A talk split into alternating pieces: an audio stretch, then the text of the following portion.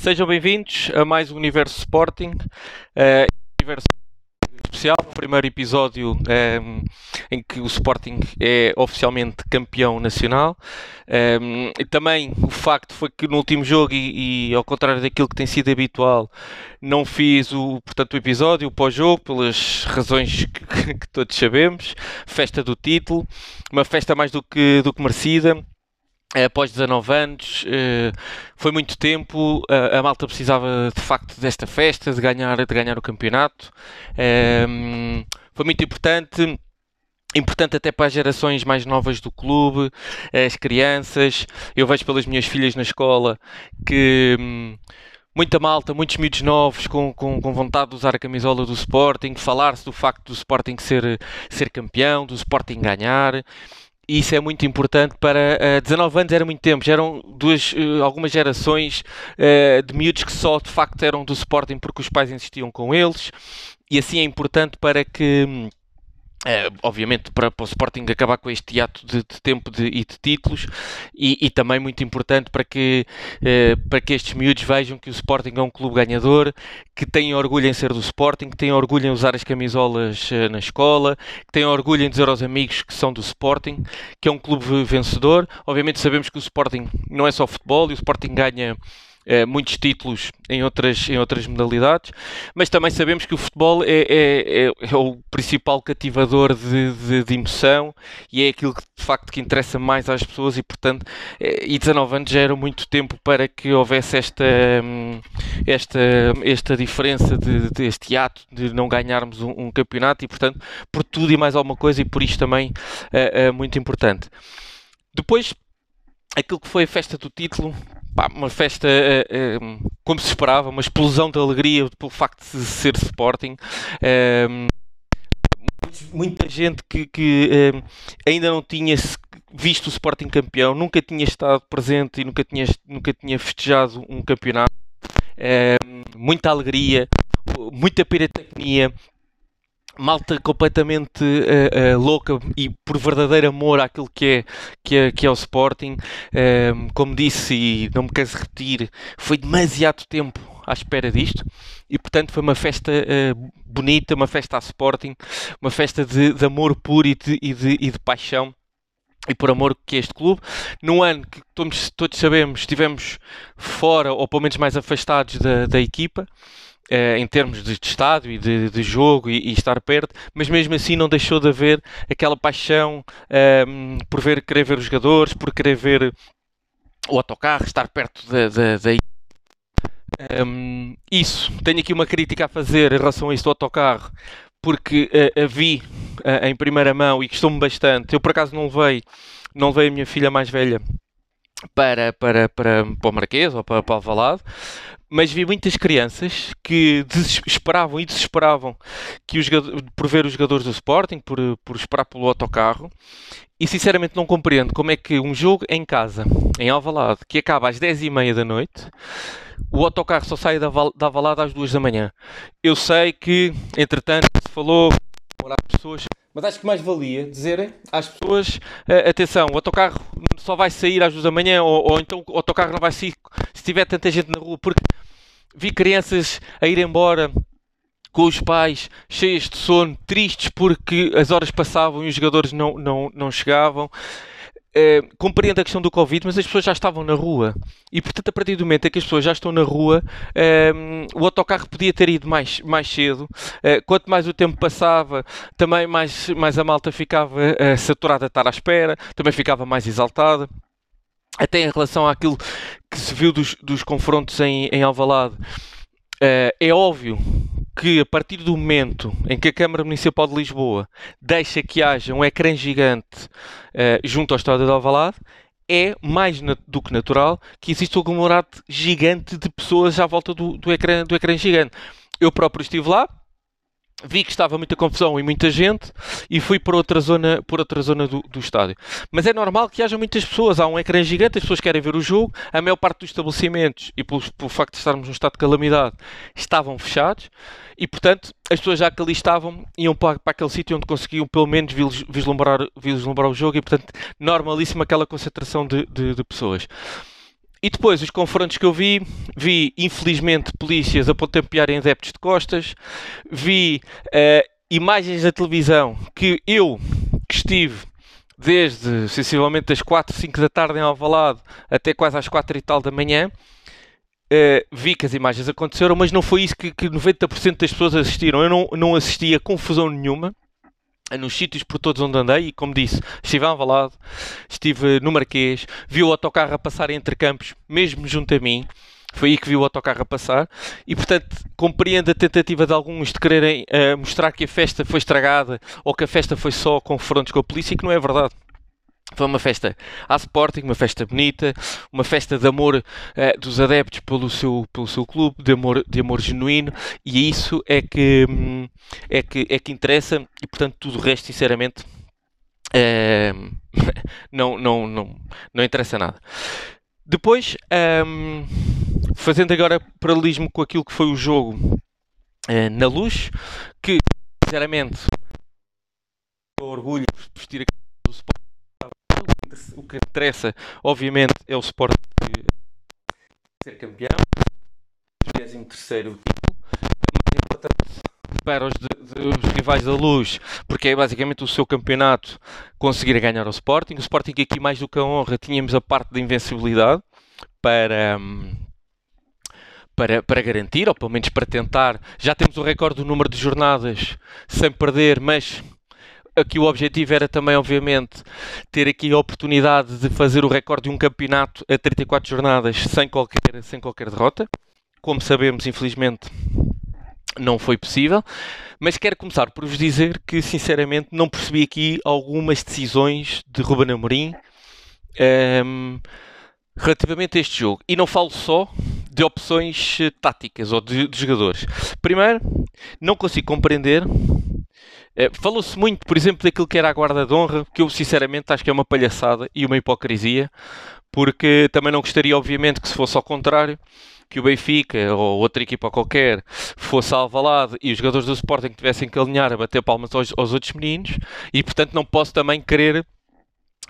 Um, não posso querer o contrário. Portanto, para mim, e na minha opinião, acho isso da guarda de honra uma palhaçada. Portanto, acho muito bem que não haja e, e portanto também não gostava de ver que se fosse ao contrário.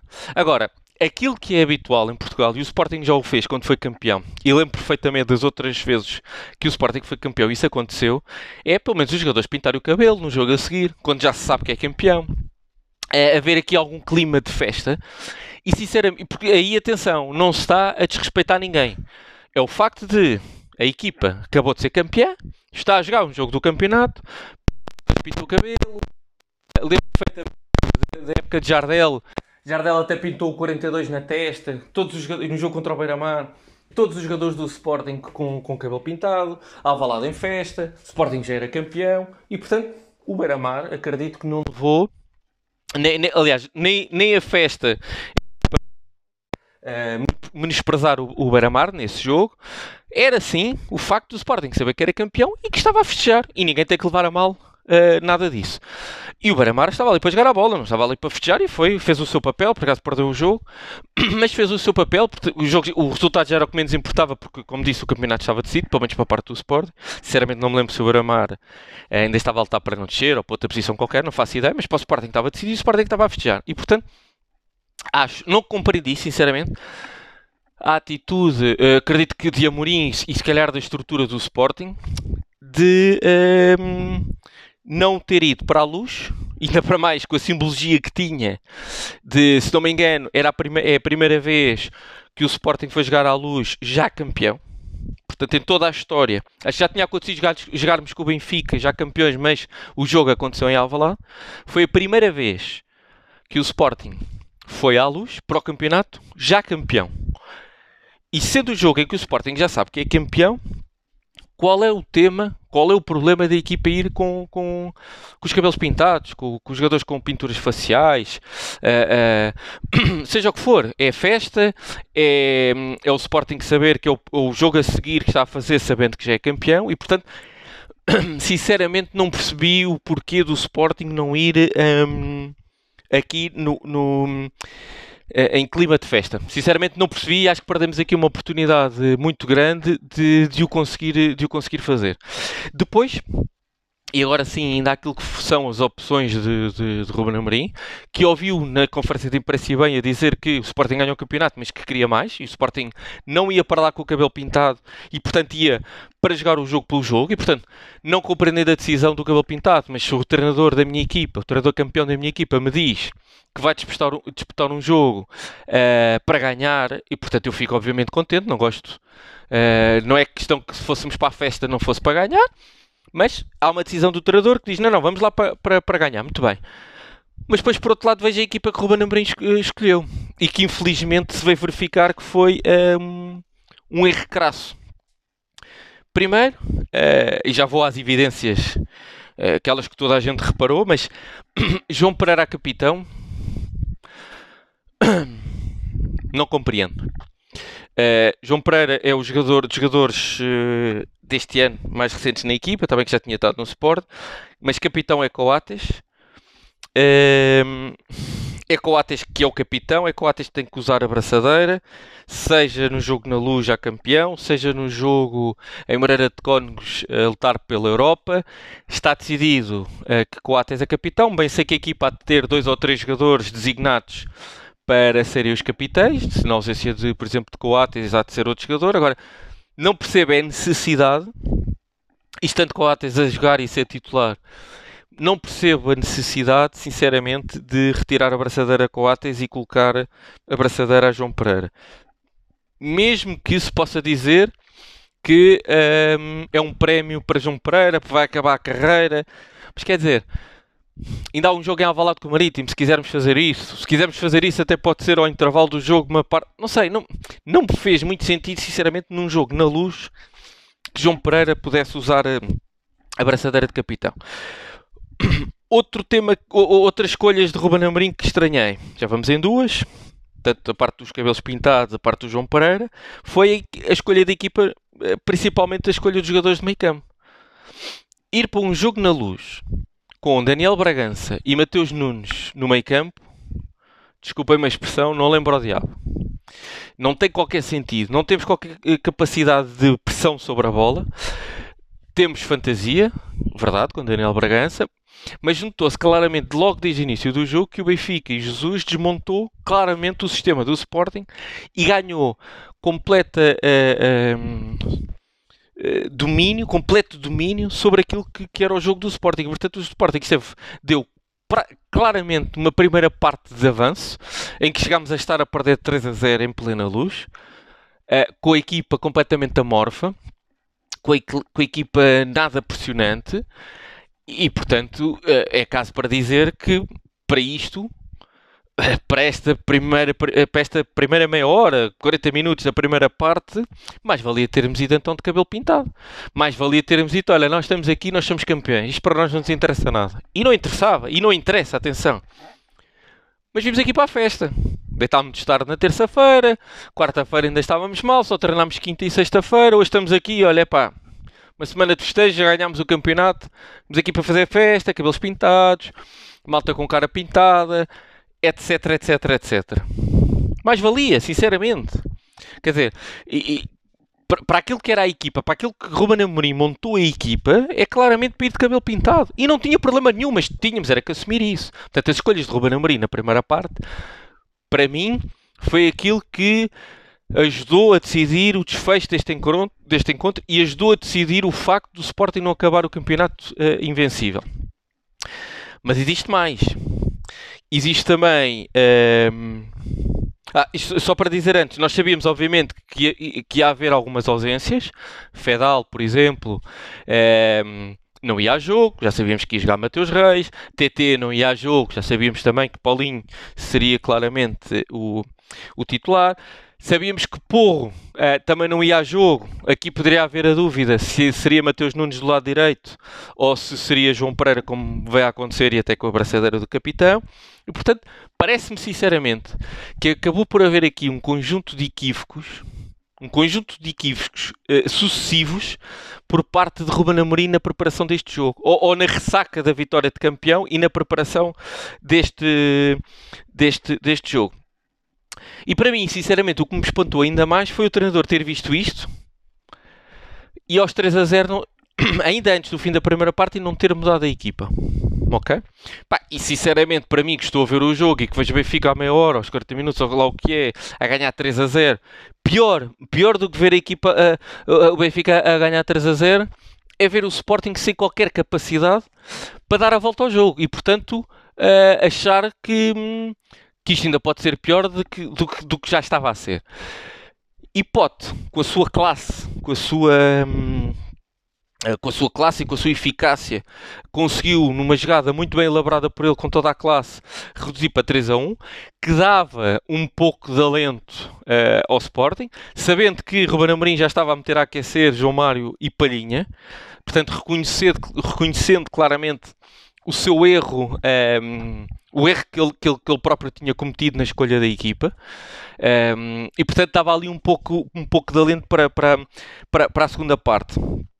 Sem novidades, ao intervalo, uh, entra o João Mário Palhinha, como estava a dizer, sai João Pereira e o Daniel Bragança, portanto fica, passa Mateus Nunes para a direita e fica ehm, portanto, o João Mário Palhinha no, no meio campo, que era assim que devia ter sido logo desde o início, e, portanto, na prática, começámos a segunda parte com a equipa que supostamente devia ter começado de início, ali com o defesa direita de Mateus Nunes e João Pereira, ok, mas com a equipa que devia ter começado o jogo.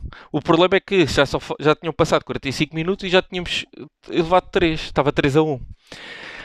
E aquilo que estragou, em cima disto tudo, como se tudo isto não bastasse, Mateus Nunes, quando está na sua posição de defesa direito, deixa-se deixa antecipar por Grimaldo e faz um penalti infantil. Uma coisa que não tem uh, explicação. Não, não, não, não é de jogador de Sporting, não é de jogador que é campeão, não é de jogador como o Mateus Nunes que fez uma excelente época. Pode estar aqui possivelmente algum cansaço em cima, alguma sobranceria pelo facto de já de sermos campeões.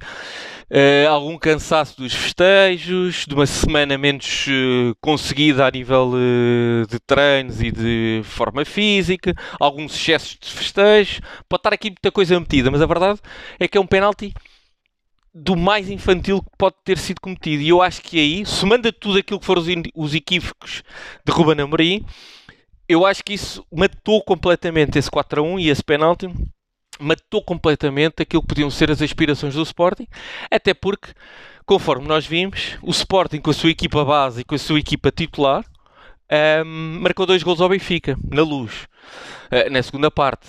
E, portanto, uh, conseguimos reduzir para 4 a 3, mas como eu estava a dizer, aquele quarto gol do Benfica, aquela penalidade infantil, uh, matou completamente e na altura o 4-1 a começar a segunda parte, quando o Sporting estava com a sua equipa para ir uh, uh, atrás do resultado e portanto as esperanças uh, praticamente terminaram ali, apesar do Sporting ainda ter marcado dois gols e termos estado muito perto, mesmo assim, ter estado muito perto, mesmo assim do, do, empate, e aquilo que significaria mais do que o empate era a invencibilidade na, na, na partida.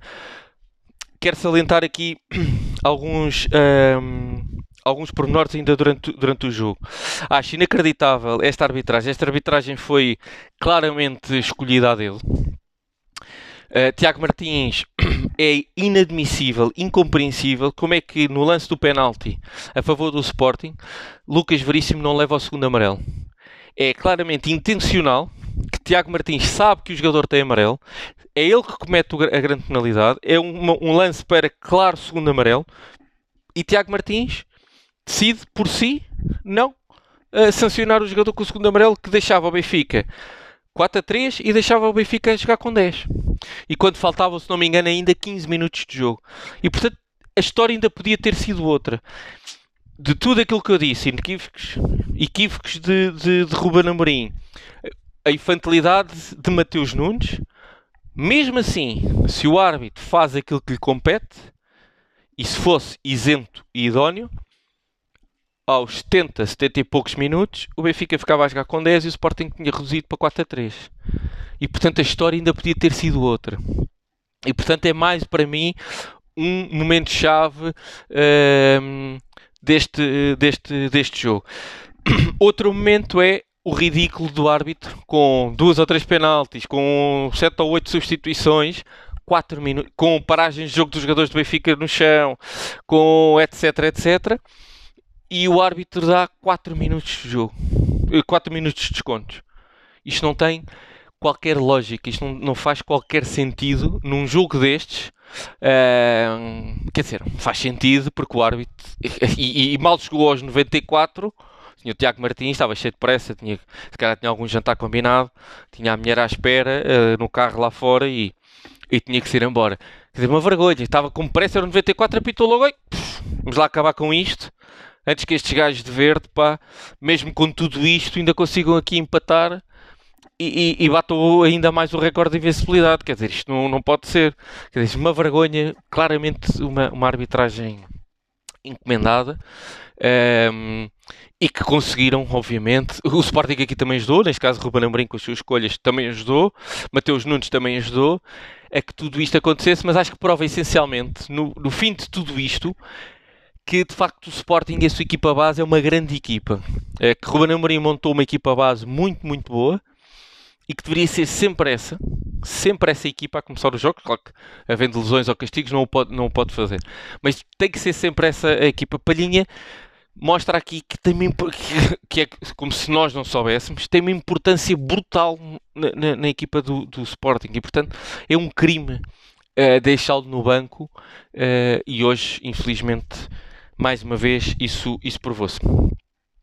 Dar aqui a nota também ehm, que é fantástica a atitude competitiva de Nuno Santos e de, e de Pedro Gonçalves além de serem bons jogadores, além de dinamizarem muito a frente de ataque do Sporting, têm uma capacidade e uma atitude competitiva que é muitas vezes aquilo que, que faz a diferença nas equipas entre o, o, empatar ou a ganhar, ou uma equipa vencedora e uma equipa não vencedora.